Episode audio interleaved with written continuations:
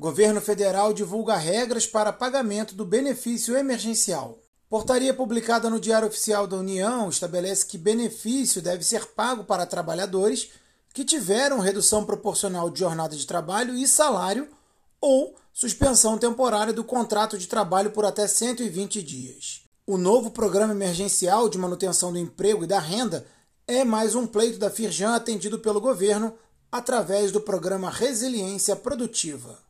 Acesse o site da Firjan e leia mais.